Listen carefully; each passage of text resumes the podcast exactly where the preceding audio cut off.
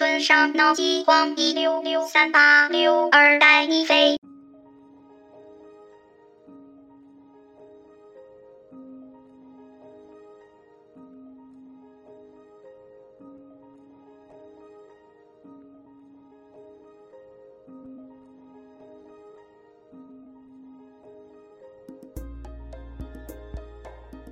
Hello，大家好，欢迎大家收看今天的《走进科学》。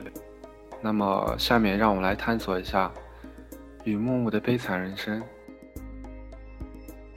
雨木的一生真的是悲惨的一生，他从小一直在重复一个问题：“哎，你们够了，够了，讲道理吗？”但似乎并没有人在意。我亲眼看见隔壁刘老二家那条大黄，又被雨木木给，就是这张罪恶的脸，出卖了你的灵魂。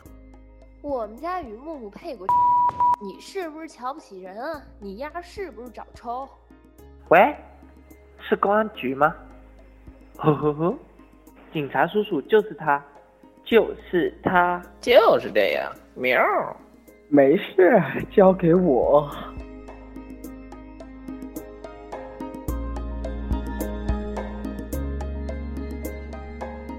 我感觉有团火在我的胸膛里燃烧。哎，我告诉你们，你们这种火叫欲火，很危险的。好了，下面我身后呢就是雨木所就读的大学了。然后最近发生了一些非常新奇的事啊，就是女生的宿舍内裤频频失窃，这究竟是为什么呢？让我们一起来探究一下吧。好了，我是那个前方记者吹风机，我现在是在雨木的那个船边。好，我们可以看来，掀起潮汐的那一刹那，我就惊呆了，没有见过。我们的前方记吹风机已惨遭毒手，下面我们派出新的记者，随同摄影组前行。欲言又止，是被雨木堵住了吗？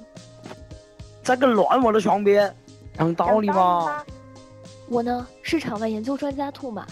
现在，机器已经献出它的童真，并以此为代价偷来了大量的内裤样品。经过我的研究，我发现上面有很多的大量不明粘稠液体，这是什么呢？这就是哈喇子。讲道理嘛！我疯了！讲道理嘛！哎，你们这群混蛋！哦，我是前方记者吹风机。嗯，讲道理吧，放我回去喽。我疯了！讲道理嘛！哎，那个叫什么雨木木的，你到底讲不讲道理喽？你都把人家机器的童真拿走了，你还不把人家放开，这样真的好吗？可是这样子他就把我的收藏给拿走了，抓着我有意思吗？讲道理不咯？关于你那位朋友，嗯，我有兴趣认识一下。接下来是天津话六级教程，如果你觉得雨木木很可爱，那应该怎么说呢？